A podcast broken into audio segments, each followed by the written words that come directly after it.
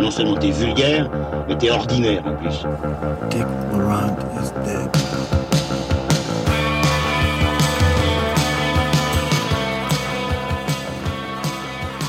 Bonjour, bonsoir à toutes et à tous, chères auditrices et chers auditeurs cinéphiles, et bienvenue dans Transmission, la table ronde cinéphile qui fait le grand écart entre cinéma d'auteur et pop culture. Aujourd'hui, une émission un peu compliquée, avec un programme compliqué. Puisque nous allons parler d'un film de Michael Mann, le nouveau film de Michael Mann, un réalisateur qui est modérément apprécié ici, comme vous le savez. Euh, et ensuite, nous allons parler d'un film sur l'Holocauste. Donc, euh, Qui est modérément apprécié ici, comme vous le savez. donc, à ma gauche, euh, vous n'êtes pas là pour le voir, mais je vous le dis, à ma gauche, Lucien Alflans. Bonjour, Lucien. Salut Oli, salut Manu.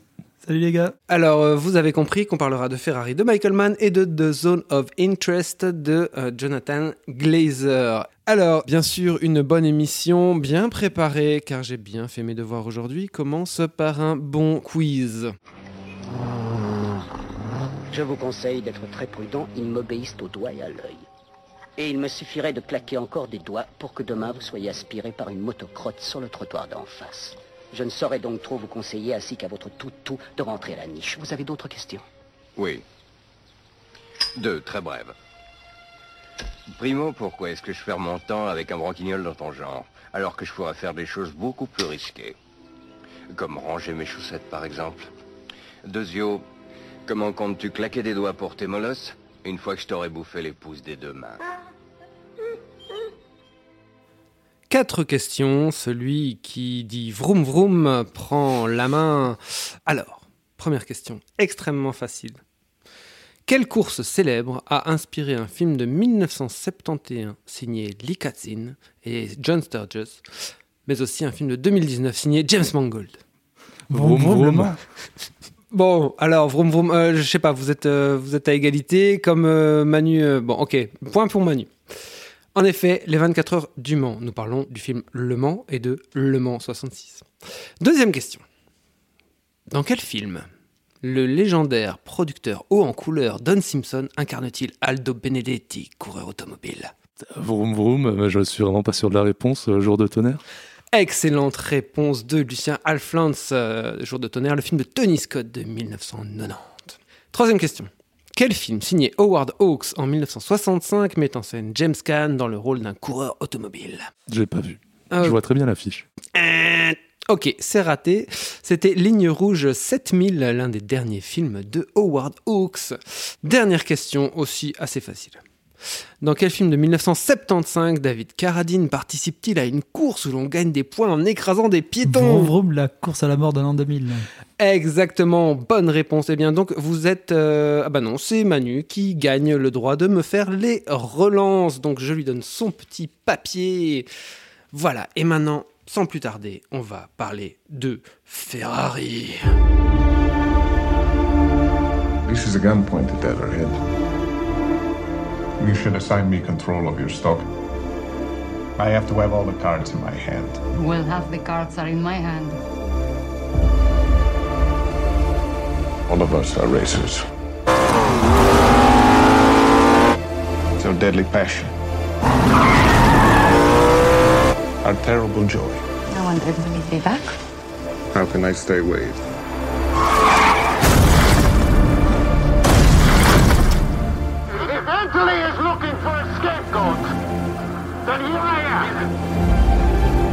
You were supposed to save him! You promised me he wouldn't die! The father deluded himself!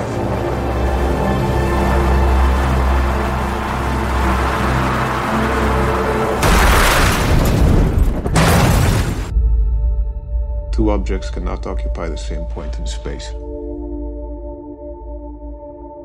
At the same moment in time. Benson. Beat the hell out of them.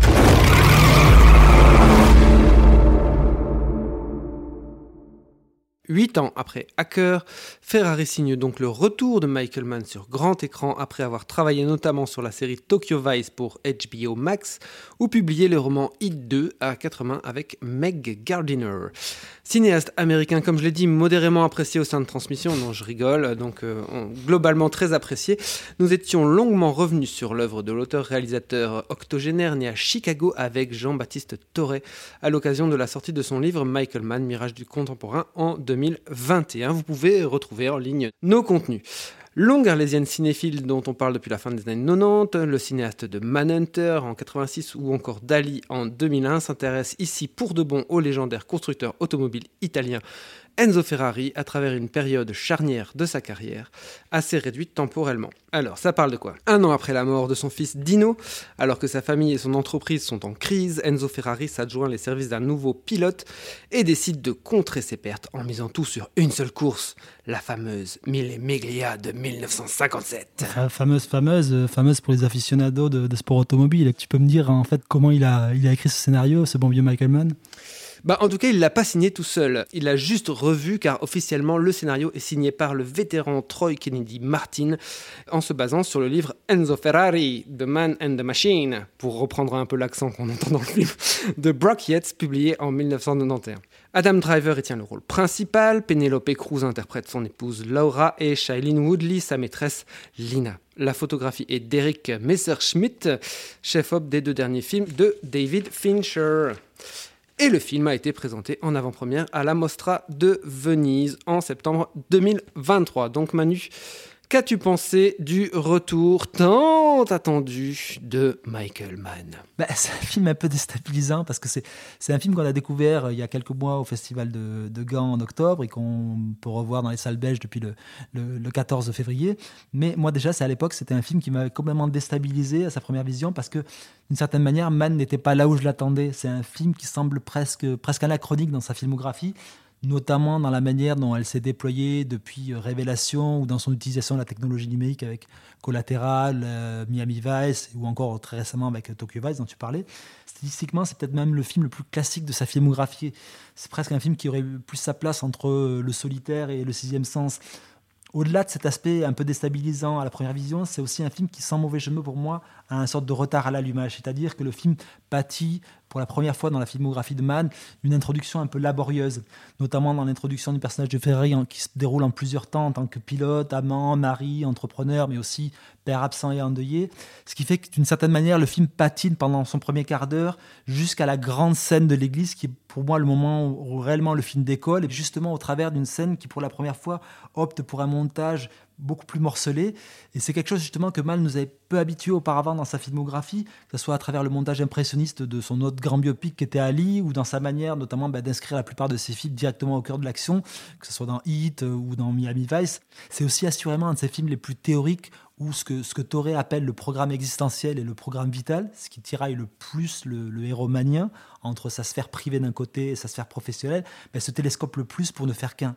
Et d'une certaine manière, dans Ferrari, ben, le programme existentiel, il a déjà disparu avant le début du récit. Tu veux dire que le programme existentiel, c'est-à-dire que sa vie euh, de famille, sa vie euh, d'homme a complètement disparu derrière la vie d'entrepreneur. Il est devenu Ferrari, c'est ça que tu veux dire? Il est, devenu, il est devenu effectivement Ferrari. Et en fait, cette bascule, ce moment de, de, décollement entre ces, deux, programmes dont on parlait Toré, a déjà eu lieu dans le passé. Et donc, on, on arrive après donc c'est un, film qui convoque une figure stylistique notamment qui est relativement absente du cinéma de Michael Mann, qui est la figure du flashback, qu'il a assez peu utilisé, on a, à part peut-être dans la séquence d'Ali, mais qui est une manière de recomposer le personnage et de, dire ce qu'allait être le projet du film, de cette, vision très intime du personnage, qui déjouait justement l'idée de fresque attendue qu'on pouvait avoir sur le, personnage d'Ali. Là, il l'utilise de manière très parcimonieuse, mais c'est assez interpellant parce que c'est quelque chose qu'on ne, voit pas auparavant dans son cinéma.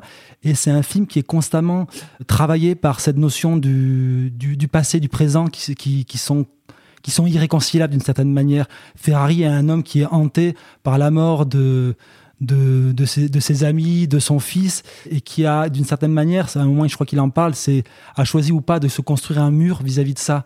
Et le film rappelle constamment la violence en fait de, de ce milieu-là et ce qu'il en coûte. C'est assez, assez, juste ce que tu dis. Et je pense que hum, Michael Mann, quand il s'est intéressé au, au biopic, il l'a toujours fait euh, pour ce qu'il pouvait y mettre derrière. Euh, alors, je, crois tout à fait en son, intérêt pour Dillinger ou pour euh, Ali, mais euh, ce, ce sont deux films qui existent avant tout, je pense, pour ce qu'ils représentent dans son œuvre et ce qu'ils peuvent manier, je veux dire, comme propos. Ali, c'est pas juste un biopic d'Ali, c'est un film qui, qui, qui retrace toute une, toute une histoire euh, sociétale. Bon, voilà. Je pense que Dillinger, euh, c'est un film qui replace. Public Enemies. Public Enemies, pardon, euh, le, le- le film qui met en scène euh, John Dillinger, est un film qui replace la naissance du capitalisme tel qu'on l'entend aujourd'hui dans la filmographie de Michael Mann. Moi, c'est en ce sens que je trouve le film vraiment intéressant. Ici, je pense que c'est la première fois où, pour moi, son sujet principal, c'est vraiment c'est- Ferrari, quoi. Et ça, je pense que comme tu le dis euh, assez justement, le film commence quand il est déjà Ferrari, et pas pas sur euh, pas sur toute la toute la construction du truc, mais vraiment sur ce sur ce personnage-là. Et euh, en t'écoutant parler, ça m'a fait penser à quelque chose. Je sais, bon, j'ai pas revu le film dernièrement comme vous, mais j'ai souvenir des premières images du film que j'avais trouvé déjà assez moche, mais un peu un peu étrange, euh, comme si elle n'avait rien à foutre là. Pour euh, préciser, donc le film s'ouvre sur des espèces de films fausses d'archives, images d'archives. fausses images d'archives en noir et blanc euh, avec un effet un peu de, flicker comme ouais. ça. Euh, non, non, noir et blanc. C'est du noir et blanc, noir et blanc. Où euh, Enzo Ferrari est pilote. Alors qu'il ne l'est plus pour la, la suite du film où il est devenu entrepreneur, il n'est plus pilote. Et en fait, je pense que c'est une manière pour lui de, de balayer ça dès les premières images et de dire en fait, boum, voilà, on va tout de suite passer à autre chose. En fait. Je, je sais pas, parce que même dans cette introduction, ce qui posait problème, c'était ce mélange d'images d'archives euh, d'époque et l'intégration d'Adam Driver dedans, et donc cette différence de, de grain, de texture, euh, et c'est quelque chose qui est quand même très important dans le cinéma de Michael Mann. Et c'était assez interpellant de, de se dire pourquoi c'est- c'est- ça reste là en l'état, et ça nous in- c'est ce qui nous introduit au film.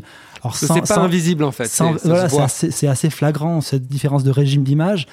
Euh, je sais pas si d'un point de vue théorique, c'est justement ce, ce, pa- ce passé, ce présent qui est réconciliable. Je pense que là, je, je, je suis plus dans l'analyse que réellement dans, dans peut-être la démarche qui est au, cœur. C'est peut-être un aléa du film qui a décidé de ça.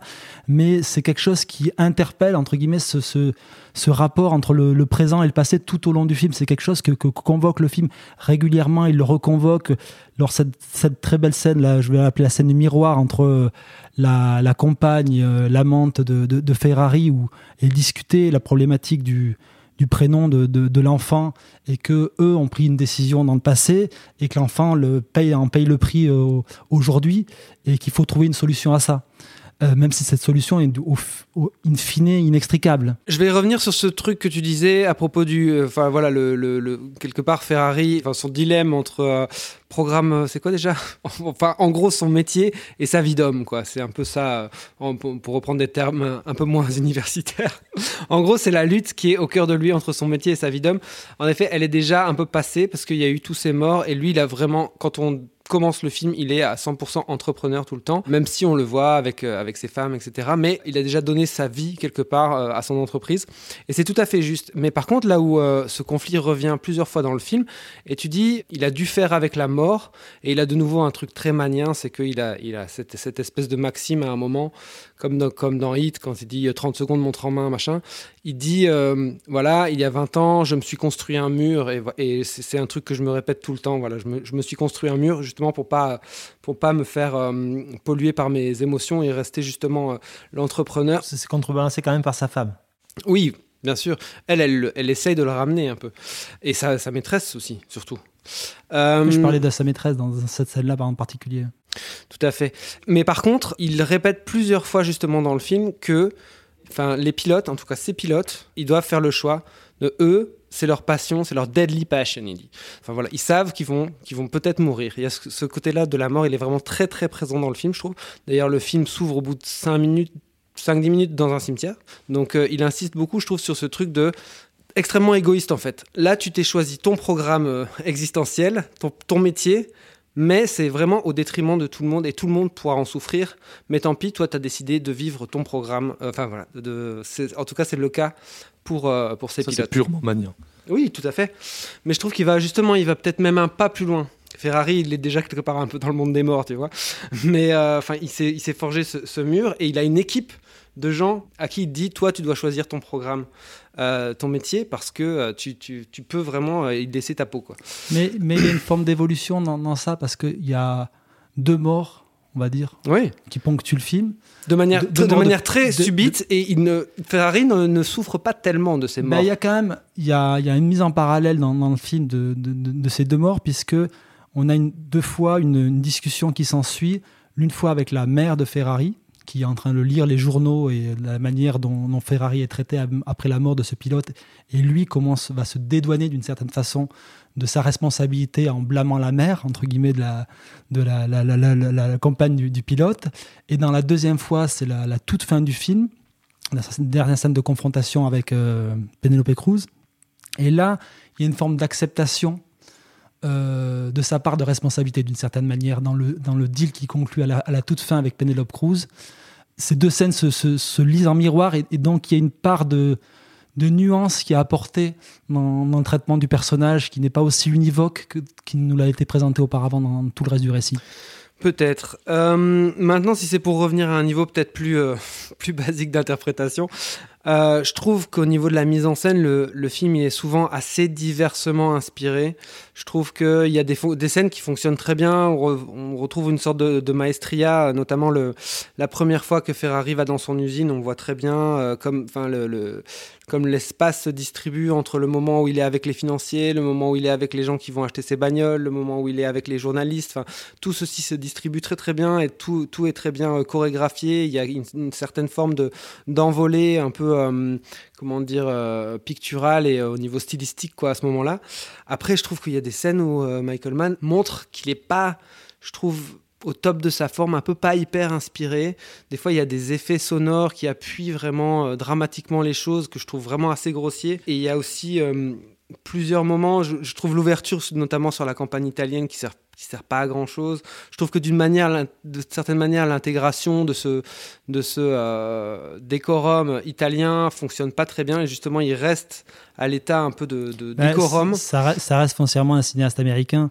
Et donc, il a pour moi une, une incapacité ou du, beaucoup de mal à se projeter dans cette vieille Europe qui semble pas arriver à filmer de la, la même manière qu'il a pu filmer les, les grands espaces urbains américains ou même plus, plus récemment ceux de Tokyo. Ce qui fait que le- ou une grande partie du film, même si les, courses automobiles sont très, très présentes dans le film, c'est un film beaucoup d'intérieur en fait.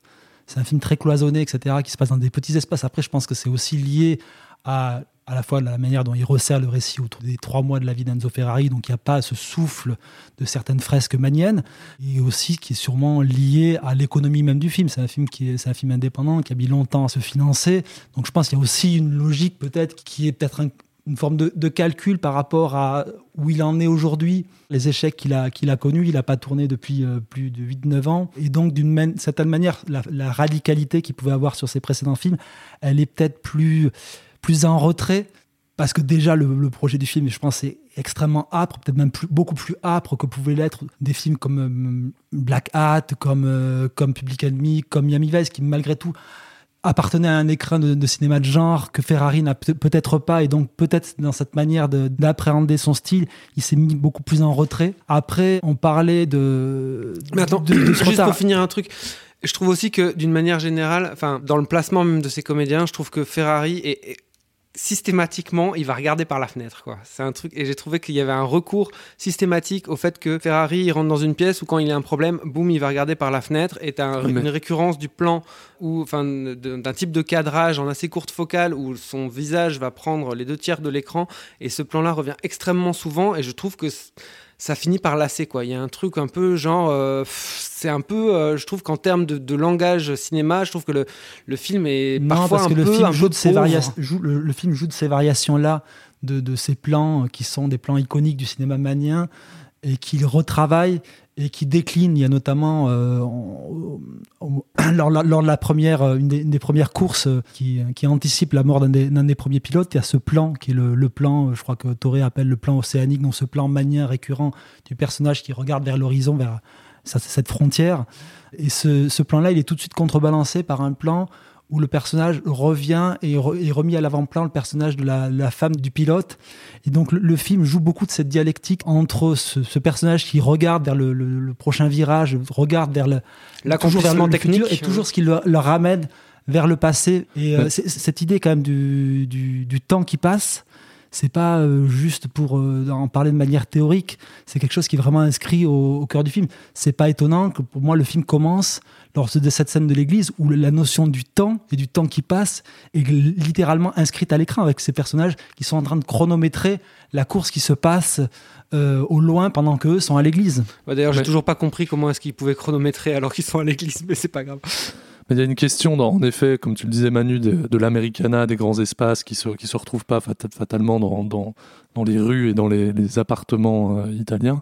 Mais il y a aussi une question chez Michael Mann, qui est un cinéaste qui met très fort en forme la sentimentalité de ses personnages et qui va parfois se permettre d'aller dans une forme qu'on pourrait appeler ambient, et qui ne colle ici, je trouve, ni à la narration de son film, ni même au personnage de Ferrari, en fait.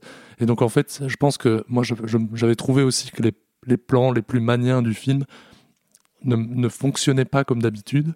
Et je pense que c'est entre autres lié à ça. Et je pense que de toute façon, ce, ce type de plan, par exemple, de, de- personnages regardant vers, l'horizon les films de, de Mann, ils n'ont eu de cesse de se, de se raccourcir d'une certaine manière. Il n'y a plus du tout cette vision, de, je sais pas, mélancolique ou d'une certaine manière du, personnage. Ils sont de plus en plus brefs, en fait, au sein de, de- sa filmographie parce qu'ils sont une manière de, de plus en plus condamnés. Après, je parlais justement de, pour parler de certains défauts du film, du retard un petit peu à, à l'allumage qu'avait le film, je tiens quand même à, préciser que pour le coup, le film se termine sur une toute autre note, avec une, scène d'une grande intensité, qui est la, scène de, la dernière scène de confrontation entre euh, le personnage d'Adam Driver et le, le personnage euh, incarné par, par Penelope Cruz, qui est pour moi une des plus belles scènes euh, de la filmo récente de Mann, qui est pas loin de la, la scène du, café entre, Pacino et De Niro, qui ne cesse en fait de, se déployer sur, plein de strates en fait, qui, qui, est jamais évidente et qui en fait te laisse imaginer en fait pourquoi ces deux personnages se sont aimés à un moment, euh, même si euh, tout ce qui tout ce qui s'est dit dans cette scène est extrêmement dur. Il te laisse entrevoir pourquoi ce- cette histoire a fonctionné à un moment, qu'est-ce qui a uni ces gens-là à un moment, et aussi cette fausse idée du rapport de, de- de deuil qu'a le personnage de Penelope Cruz vis-à-vis de son fils. C'est non pas le, deuil de son enfant qui, qui l'a plongé dans ce chagrin-là, mais ce qu'elle a perdu de Ferrari lui-même avec, avec la perte de son enfant, l'image de Ferrari, de ce, personnage qui, qui était aussi solaire d'une certaine manière et qui n'est devenu en fait que cette machine. Et pas forcément uniquement à cause de la mort de son fils, mais qui, qu'il est devenu par son métier, par sa passion en fait. Mais aussi, dites-moi si je me trompe, mais c'est vous qui l'avez. C'est très bien ce que tu dis, Manu. Ouais, ouais, c'est très juste. Mais dites-moi si je me trompe, mais parce que vous avez revu le film euh, récemment, mais j'ai aussi souvenir d'un film qui prend vraiment une autre intensité euh, sur son dernier quart, quoi. Enfin, vraiment, euh, qui. euh, Bah, Il y, a- il y a une manière quand même, euh, on- le deuxième accident de, Oui, qui est de, d'une de voiture violence comme on en a rarement violence où vu. Là, man, tu, tu retrouves quand même le, le man que tu- tu, connais, c'est une manière de te scier les jambes littéralement, où tu es pris, moi encore, là, a- encore hier quand j'ai revu le film, tu sentais le silence de mort dans la salle, des gens vraiment euh, totalement, euh, il y a une sidération Ouais. dans, dans- dans cette séquence-là, et c'est vrai que ça, ça teinte toute la, la- la fin du film. ouais, C'est-à-dire que la fin du film sent encore plus la mort que le début. Et c'est vrai que ce que, ce que tu disais tout à l'heure, c'est assez juste. C'est un peu un film de mort, quoi. C'est un film de, de fantôme. ouais. Après, moi, il y a des choses, je voudrais vous poser la question, ça nous avait déjà interpellé lors de la vision en octobre, c'est la, la manière dont parfois Mann s'autocite. Et notamment, là, il y a une citation, euh, c'est pas, la, pas la première fois qu'il se cite, on avait déjà parlé au- autour de, de, de Hacker, où là, il citait une réplique de, de, de, Manhunter. Là, c'est une citation musicale qui est assez interpellante, puisqu'elle elle intervient justement après cette deuxième scène de- d'accident, où il, C'est un peu le Il a- climax émotionnel du le, film. le hein. climax émotionnel du film. Et il utilise une musique qu'il a déjà utilisée dans Révélation sur euh, euh, une scène qui en fait entretient beaucoup de, de parenté avec cette, euh, cette scène dans Ferrari. Dans Révélation, c'était la scène où après avoir déposé auprès de la justice, le personnage de Russell Crowe rentrait chez lui et était interpellé sur le bas-côté par une, par une voiture en train de brûler euh, sur, sur le, sur le bas-côté. Et quand il rentrait chez lui, sa femme avait quitté le foyer. Et là, ça les jouait à l'inverse, où c'est Ferrari qui se retrouve devant la carcasse de, de la voiture. Et c'est non pas la l'homme qui retrouve le foyer déserté, mais c'est la femme qui retrouve le foyer déserté, puisque c'est la femme du pilote qui va lire cette lettre d'adieu de, de, de son compagnon. Donc je- ça m'a interpellé parce que d'une certaine manière, la réutilisation de cette musique qui s'appelle le- le titre est assez évocateur, sacrifice de. De Et-. Voilà, et euh, ça m'a interpellé parce qu'à la fois elle, te s- elle est très cohérente et je ne sais pas ce que réellement dans cette inversion, qu'est-ce que Mann veut te dire, mais elle, elle, elle procède aussi d'une certaine mise à distance ouais, aussi euh, à ce moment-là du, du récit. Mais c'est justement aussi un moment, le sacrifice, justement, c'est intéressant que tu le dises. C'est un moment où euh, son dilemme euh, dont on parlait tout à l'heure s'incarne parce que il réussit en tant que compétiteur parce qu'il a gagné la course. Enfin, son équipe a gagné la course. Mais en même temps, cette mort de son pilote le rappelle encore à ce, ce truc de sacrifice euh, qui- qu'il. euh, Pas que de son pilote. oui, oui, pas que de son c'est c'est une grande scène de mort, mais le, le ramène de nouveau à tout ce qu'il a, tout ce qu'il a sacrifié, ce avec quoi il doit frayer pour justement arriver à ce niveau de d'excellence de, de, de la voie qu'il a choisie, quoi. Mais à part ça, c'est vrai que c'est une autocitation qui est très très visible. Pour les autocitations, je m'a- peux pas te dire plus- que qui m'a plus gêné à la première vision qu'à la seconde, Ouais, parce que moi je, m'y attendais et je pense que, alors je sais pas si le mixage a changé, si elle est moins mise Ouais, à j'ai l'avant-plan. l'impression aussi. l'impression qu'elle est beaucoup moins à l'avant-plan, qu'elle est mixée beaucoup plus avec les effets, le reste de la bande sonore dans cette deuxième vision que j'ai du film. Mais, euh, mais voilà, ça, en tout cas, ça m'a, ça m'a interrogé sans arriver réellement à formuler euh, ce que le film me disait de ce, de ce, de ce rapport euh, entre ces deux films. Un petit Mais- mot sur Adam Driver peut-être? Non, rien. Moi, je trouve que Adam Driver est plutôt bien, qu'il tient bien le film et qu'il a, enfin, cette faculté, je trouve, euh, à proposer, à avoir une certaine prestance, à proposer un truc particulier qui fait que, le, qui, qui reste assez euh, hypnotique. C'est un, un acteur qui reste, je trouve, vraiment, vraiment intéressant et qui, euh, qui sait se fondre aussi. Là, on voit bien qu'il sait se fondre parce qu'il joue quelqu'un de beaucoup plus vieux. On n'interroge jamais son âge, je trouve, moi. Euh, on n'interroge jamais sa relation avec Penelope Cruz. Je trouve que le couple marche très Non, bien. Il fonctionne, il fonctionne du tonnerre. ouais. Le- le- leur relation et leur, leur, leurs rares échanges dans le film sont, le, sont parmi ce- de ce qu'il y a de, de mieux dans, dans tout le film. Quoi. Ouais, on va, on va switcher sur un autre film où il y a une, une citation, mais totalement inverse, là, une, une anti-citation. Bon, bah, tu vas nous expliquer ça alors, Lucien, et parce qu'on passe tout de suite à The Zone of Interest. Die herrliche Zeit, die mir gemütlich im gastlichen Hause Haus verlebten, wird immer mit zu unseren schönsten Urlaubsländern gehören. Im Osten steht unser Morgen. Herzlichen Dank für eure nationalsozialistische Gastfreundschaft. Heil Hitler! Heil Hitler! Quatrième film en 23 ans pour le cinéaste londonien Jonathan Glazer, The Zone of Interest a obtenu le Grand Prix au dernier festival de Cannes. L'auteur-réalisateur s'est fait connaître pour son travail sur des clips et des publicités avant de passer au long format en 2000 avec Sexy Beast. Les deux longs métrages qui ont suivi, Birth en 2004 et Under the Skin en 2013, ont tous deux marqué leur époque, on peut le dire, je pense. Euh, Ils sont marqués par leur époque plutôt. tout à fait. Jonathan Glazer signe lui-même l'adaptation d'un livre de Martin Amis, un auteur anglais à tendance satiriste et cynique. Il a entre autres signé Money en 1984 et London Fields en 89. Pour info, il est décédé quelques jours avant la présentation canoise de The Zone of Interest.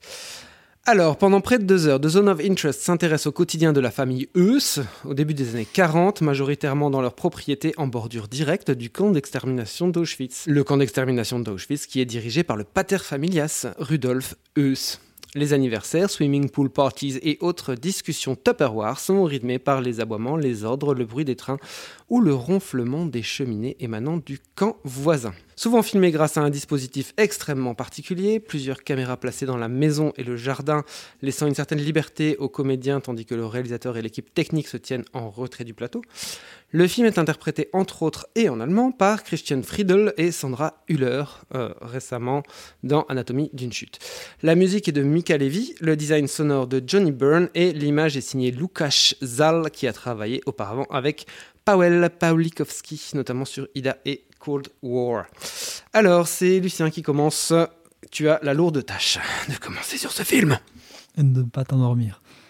Non, alors en plus, je sais que c'est un film qui vous, qui vous divise énormément. Je trouve que c'est un film euh, qui est extrêmement pertinent. Je trouve que c'est un film passionnant intellectuellement. Je trouve que c'est un miroir total de notre époque et peut-être qu'il n'est intéressant que envisagé comme tel. Je, je- je me pose la question. Mais euh, c'est aussi un, un film qui est extrêmement cérébral et, et en total déficit émotionnel me, me, concernant.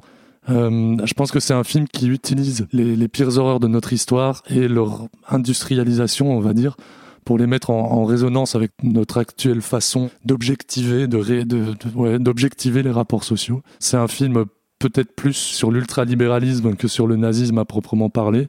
En fait, Eus, dans ce film, c'est littéralement un comment on peut dire, un, un gestionnaire, un responsable qui, qui gère au mieux l'économie, l'économie sociale, les ressources humaines de sa petite, euh, de sa petite entreprise franchisée.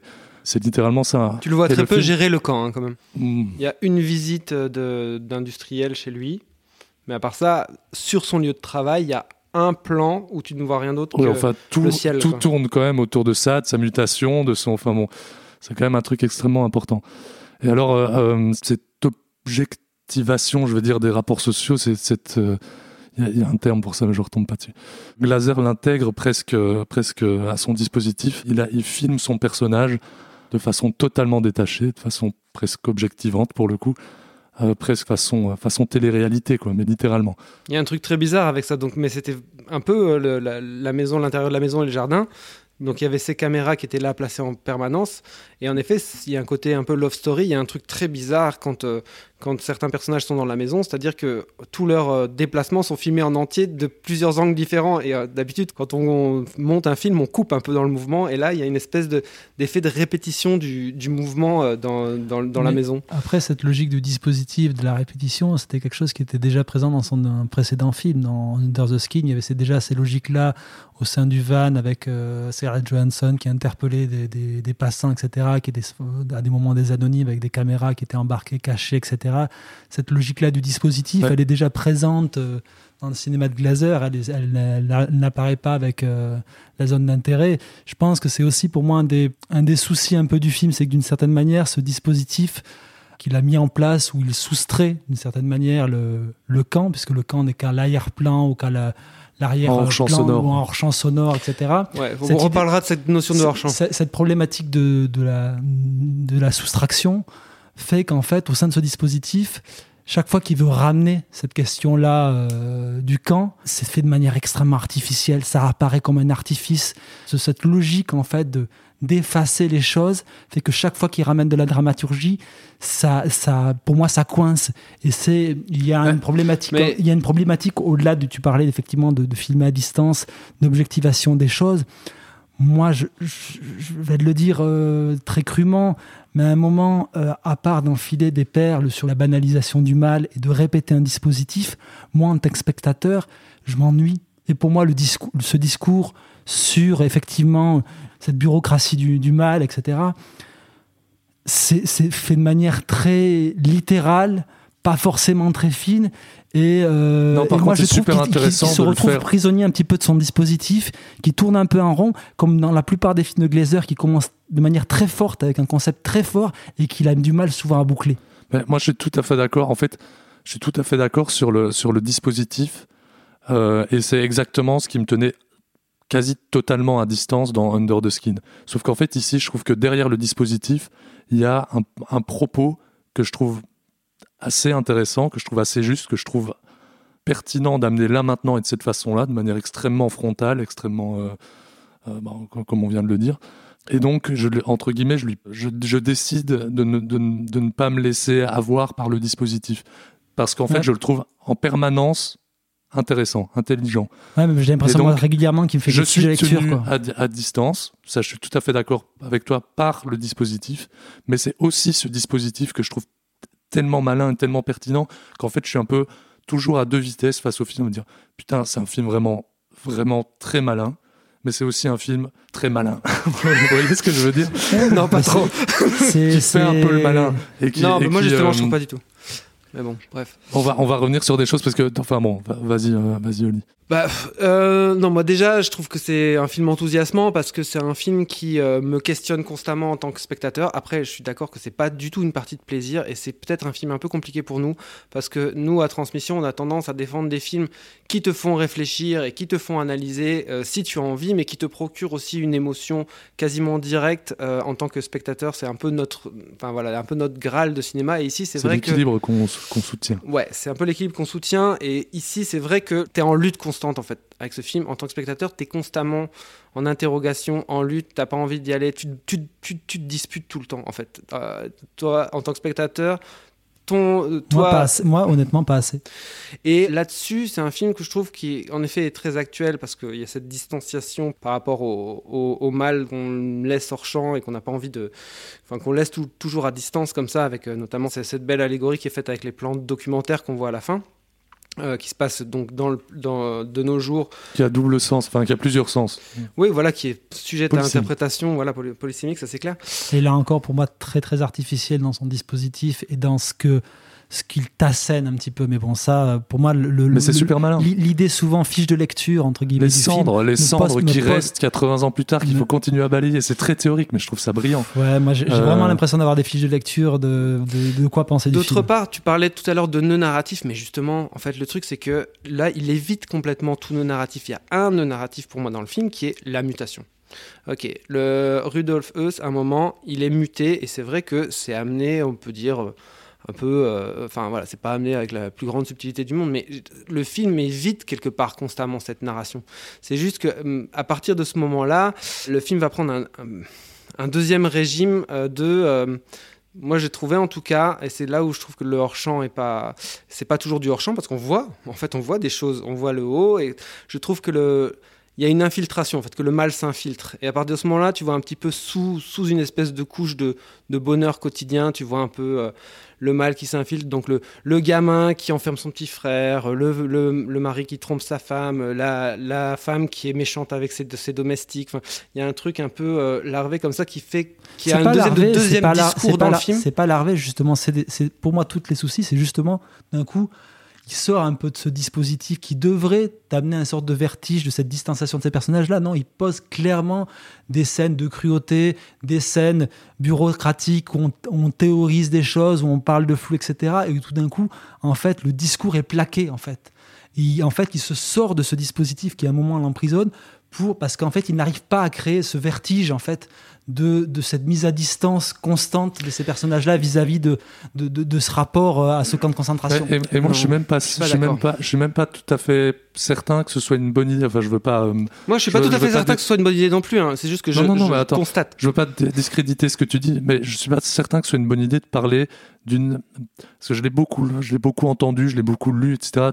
De, de, parler de banalisation du mal en parlant du film parce que je pense que c'est pas c'est pas le propos du film. Non. Et justement, c'est parce que j'ai pas dit banalisation, non, j'ai dit plutôt vie banale, mais euh, où on fait les petits arrangements avec euh, le mal. Quoi. Exactement, et je pense qu'en fait, il y, y, a presque un, c'est presque un film sur la non-conscience du, du, du, mal d'une certaine manière.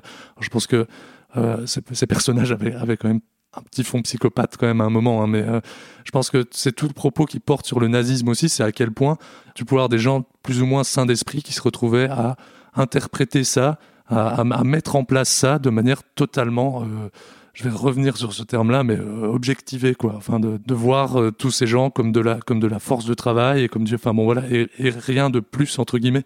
Et je trouve que là-dessus, le personnage de la belle-mère et la confrontation entre la belle-mère et la et la femme est absolument passionnant. C'est en fait c'est à peu près la seule le seul personnage du film qui a l'air de comprendre qu'il y a un truc qui cloche quoi, qui dit ah, ok c'est bien beau tout ça, mais ça, ça, sent quand même un peu mauvais. Était le meilleur euh, ou pire de son aller, tu vois? Quoi?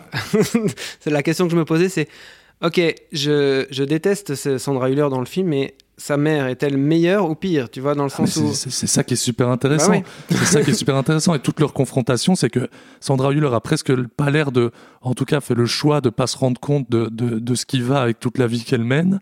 Et la, et la belle-mère, elle est. Ah oui, c'est vraiment super, t'as bien réussi, ma fille. Par contre. Ça, Tes ça voisins, sent, ça sent un peu, ouais, c'est ça, ça sent un peu le cramé et, euh, et mes dragues, je, je fais pente dehors. C'est pas, elle, euh, pas elle qui. Euh, ouais, enfin bon, mais tu vois l'idée, ouais, quoi.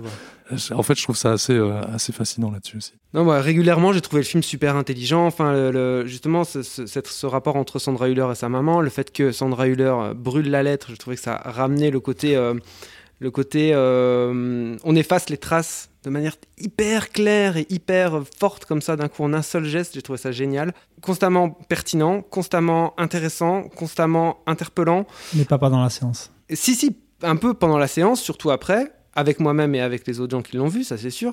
Et bien sûr, il y a eu euh, toute l'interrogation que je me faisais par rapport notamment aussi au, au plan, euh, En caméra, c'est pas caméra thermique, euh, c'est quoi Si, si, on- c'est une caméra thermique. euh, Comment vous est- interprétez ça? C'est une caméra thermique rehaussée avec de, de- de l'intelligence artificielle, puisqu'il filme, je crois, en 1K avec ses caméras thermiques, et donc il doit la remonter au niveau de au moins d'un 4K télécinéma pour, euh, pour ça. Mais euh, oui, oui, c'est des, caméras thermiques. ouais. Bah- qui, mais qui donnent un aspect de, en fait, de négatif. hein. Ouais, c'est ça, aspect négatif, tout à fait. Bah, moi, je trouve que c'est la meilleure utilisation de la caméra thermique depuis Predator, quoi. en tout cas, ce qui m'est apparu clairement dans le film, c'est qu'à chaque fois, c'est connecté à, euh, au somnambulisme d'une des filles de la famille Eus. Parce qu'à chaque fois, ça se déclenche après l'une des crises de somnambulisme de la famille Eus. Et la première fois qu'on voit ça, c'est un moment où tu viens de voir, je sais pas, pendant 10 minutes, Rudolf euh, en train d'éteindre les, les, interrupteurs euh, dans sa maison. Et à un moment, boum, il y a un truc qui, sur lequel il peut pas avoir de prise, un truc, euh, un truc voilà, qu'il peut pas contrôler, euh, qui est le somnambulisme de sa, de sa gamine. Voilà, ça arrive, c'est un peu em- emmerdant, voilà, mais ça, ça arrive et c'est un truc qu'on peut pas contrôler. Et en miroir de ça, tu as ce truc où tu as une petite fille qui, voilà, brave, peut-être de manière com- complètement inconsciente, les interdits pour aller rallumer un petit peu de, de- de- d'espoir, un peu de vie. Tu vois, alors, est-ce qu'elle plante des pommes pour que les, les ouvriers, euh, les, enfin, les, les, les, les gens qui sont au camp euh, les trouvent Ou est-ce que c'est juste une image, tu vois, de vie, tu vois, un peu de vie laissée Ah, euh, c'est- c'est- c'est- c'est, en- entre guillemets dans la genèse, la, la- la genèse de, de ces séquences-là, c'est ça. C'est euh, le, c'est tiré d'un récit d'une, d'une jeune fille qui vivait près du camp et qui dispose de la Ouais. nourriture pendant la nuit passée pour que les, les, les prisonniers qu'on ne verra jamais pendant le film, vraiment les prisonniers, pas les, pas les gens qui font des services extérieurs, puissent se, se substanter.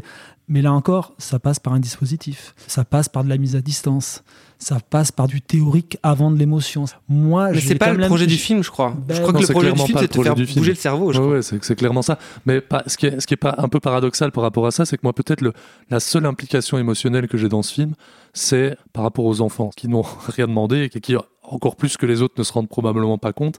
Et donc, il y a quelque chose de. Peut-être les seuls moments où j'ai où j'ai pu être un peu chopé émotionnellement par le film, c'est à ce moment-là. C'est des moments de vie banale d'enfants qui sont dans un jardin paradisiaque derrière un mur d'Auschwitz. Et, les seuls, le seul contre-champ euh, d'enfants qu'on a, c'est ce truc-là, que j'ai jamais su interpréter du film, moi. Et donc, ça me. À la limite, c'est là que je me place presque un peu entre vous, dans le sens où ce dispositif-là a, même réussi, entre guillemets, à m'abîmer le peu d'émotions que, le film a pu me faire ressentir.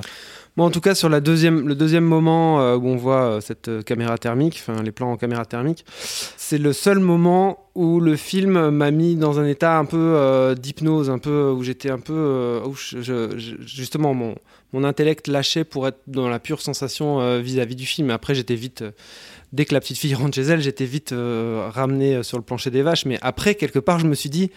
Merde, comment ça se fait que j'ai pu, j'ai pu me laisser emporter à ce moment-là? Je me demandais si c'était euh, si c'était voulu que justement je perde pied à ce moment-là, ou est-ce que c'était, euh, ou est-ce que euh, voilà, ou est-ce que justement il cherchait toujours cette distanciation?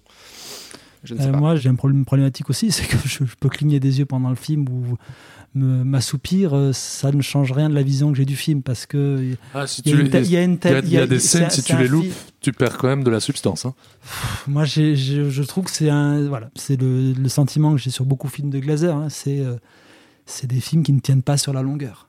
C'est des films qui peinent complètement à dépasser leurs promesses de, de, de départ. Je trouve que c'est le cas déjà des Sexy c'est le cas aussi euh, passer un certain temps dans, dans Burst, et c'était le cas dans Under the Skin.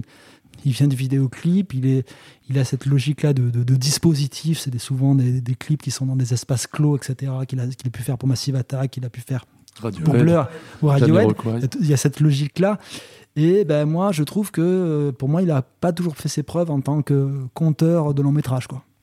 Tu veux dire que euh, Glazer serait un peu le Quentin Dupieux anglais? Now, if any of you sons of bitches got anything else to say, now's the fucking time! Il y a encore des trucs à dire. Je sais qu'on a beaucoup questionné ces, euh, ces images dans le musée, mais c'est pour moi c'est absolument essentiel à la compréhension totale de ce que de- du projet de, de Glazer, dans le sens où. En tout cas, a- ça t'interpelle directement toi en Ouais, ouais. 2023, quoi. Enfin ça t'interpelle- 2024. Ça t'interpelle directement, ça te continue à te montrer comment on continue d'in- d'in- d'industrialiser l'horreur. Il prend pas, il prend surtout pas. à te tenir à distance. C'est le truc, c'est muséifié. C'est muséifié, c'est l'image muséale, tout ce qu'on veut. L'horreur, c'est loin, mais on continue à Dealer avec. industrialisé à faire Ouais. du travail autour de ça. Des gens, c'est pas pour rien qu'ils filment des gens d'une équipe d'entretien. C'est pas des visiteurs qui filment, c'est des gens qui viennent nettoyer. C'est des gens qui sont payés pour venir nettoyer. Qui sont les mêmes gens, très probablement, que ceux qui bossaient chez la famille Eus. Euh, possiblement, et qui ramasse. Bon, ça c'est vraiment une image, euh, c'est vraiment de la licence poétique, mais je trouve qu'il marche euh, du tonnerre. de- on a vraiment l'impression qu'il qu'elle balaye de la, de la cendre, quoi, comme si comme si la cendre avait passé euh, les décennies, quoi, et restait là. Enfin, il y a vraiment tout un tout un rapport à ça. Bref, tout ça pour dire, moi je trouve un- pour pour terminer la boucle de, de comment j'ai commencé mon intervention, je trouve que c'est un film passionnant intellectuellement, mais dans lequel pour moi il y a, y a- y a un vrai un vrai déficit euh, émotionnel. Oui, et puis cette séquence-là, elle est amorcée par, une, pour le coup, une séquence, moi j'achète assez peu, cette idée de qui est un peu anticipée, presque de forme de, je sais pas, de, de remords ou entre guillemets de cette séquence qui est amorcée par ce, ce vomi du personnage, la manière où d'un coup son corps rejette euh, quelque chose. Moi, dans tout ce qu'on m'a montré du personnage, c'est quelque chose que j'achète assez peu à ce moment-là, quoi. Ben, moi, c'est un truc sur lequel je ne m'étais pas réinterrogé, mais je serais ravi d'en reparler. Merci messieurs pour euh, cette belle discussion. Euh, voilà, donc on va terminer ici et passer au conseil. Pour moi tu n'es qu'une merde de chien qui s'étale sur un trottoir. Et tu sais ce qu'on fait d'une merde de ce genre? On peut l'enlever soigneusement avec une pelle, on peut laisser la pluie et le vent la balayer, ou bien on peut l'écraser. Alors si tu veux un conseil d'ami, choisis bien l'endroit où on te chiera. Manu, je crois que tu es le seul à avoir un conseil qui ne sera pas un, un débeauté, euh, une reprise de volée de, de Euh, Lucien. si, si, si. Mon conseil, ça sera une mini-série, euh, une mini-série Canal Plus en cours de diffusion, Monsieur Spade, que l'on doit à Scott Frank. Scott Frank, grand scénariste hollywoodien, à qui l'on doit les scénarios de Get Shorty, Hors d'atteinte, dont on avait déjà parlé dans un précédent focus, mais aussi Minority Report, qui est aussi réalisateur de deux longs métrages, Lockout et Balade entre les tombes, et qui depuis quelques années s'est tourné vers la série télé avec des mini-séries comme Godless, le jeu de la dame et aujourd'hui Monsieur Spade, une série qu'il a coécrit et co-créé avec Tom Fontana, le créateur de Oz, et qui, comme ben, son nom l'indique, reprend le personnage imaginé par Dashiell Hammett et incarné à l'écran par Humphrey Bogart, et, dont ils imaginent la, retraite dans le sud de la France, à Bozoul, qui est à deux pas de là où j'ai grandi, à la même époque où je découvrais en fait les écrits de Dashiell Hammett, ça c'est pour l'anecdote, avec au casting un Clive Owen absolument parfait en Sam Spade, que je n'avais pas vu aussi bon depuis très très longtemps, un casting français aussi composé de Denis Ménochet, Louise Bourgoin, Jonathan Zakaï ou Kara Mastroianni, et qui s'arrête pas à une simple rêverie autour des écrits de Dashiell Hammett, de la figure de Sam Spade ou du, du privé, mais qui met au cœur de son récit les tensions politiques et sociales de la France de la guerre d'Algérie. Donc c'est une série assez passionnante dont j'attends les derniers épisodes pour me faire une idée vraiment plus complète, mais absolument réjouissante en l'état. Mais, mais après, toi Oli, c'est quoi ton conseil? Euh, très vite fait, euh, donc euh, Capture Mag euh, lance un, un comment ça s'appelle? Financement participatif pour leur prochain numéro papier autour de William Friedkin. Donc euh, voilà, on est impatient. Petit conseil au débeauté. Voilà, maintenant je passe la balle à Lucien qui n'a rien. Si Transmission lance un, un crowdfunding sur mon compte personnel, bah ouais, vous pouvez toujours rejeter une oreille sur nos différents contenus, nos différentes émissions à Hectoré. Alors euh, bon, ici principalement autour de Michael Mann, on a une présentation de, de Thief au kinographe euh, filmé qui est sur euh, YouTube. On a aussi notre, euh, notre émission, notre longue émission autour du cinéma de Michael Mann, dans toute sa splendeur qu'on trouve sur toutes nos plateformes habituelles. Et puis si vous, si vous avez envie d'aller plus loin avec notre ami, notre ami Jean-Baptiste, on a aussi une émission autour du cinéma de Michael Cimino et une captation de la présentation du film de Jean-Baptiste Toré sur Michael Cimino qui s'appelle Mirage américain au cinéma Churchill des Grignoux à Liège. Merci bien Lucien pour ce petit Comme il moment fait bien l'autopromo. autopromotionnel. Autopromo à, à plusieurs facettes. Transmission le podcast.com pour notre site web. Nous sommes également sur les réseaux sociaux Facebook, Mastodon, Blue Sky, euh, tous ces trucs que je ne maîtrise pas encore. Et puis bien sûr toutes les applications de podcast, euh, Acast, euh, Podcast Addict, Google Podcast. Spotify, Apple Podcast, mais aussi tous nos contenus sur YouTube. hein. Très bien, merci messieurs. À très bientôt. J'espère qu'on se retrouvera d'ici un mois pour garder le bon rythme qu'on a pour, pour l'instant. Et à très bientôt. Merci de nous avoir écoutés, chères auditrices, chers auditeurs. À très bientôt. Ciao, ciao.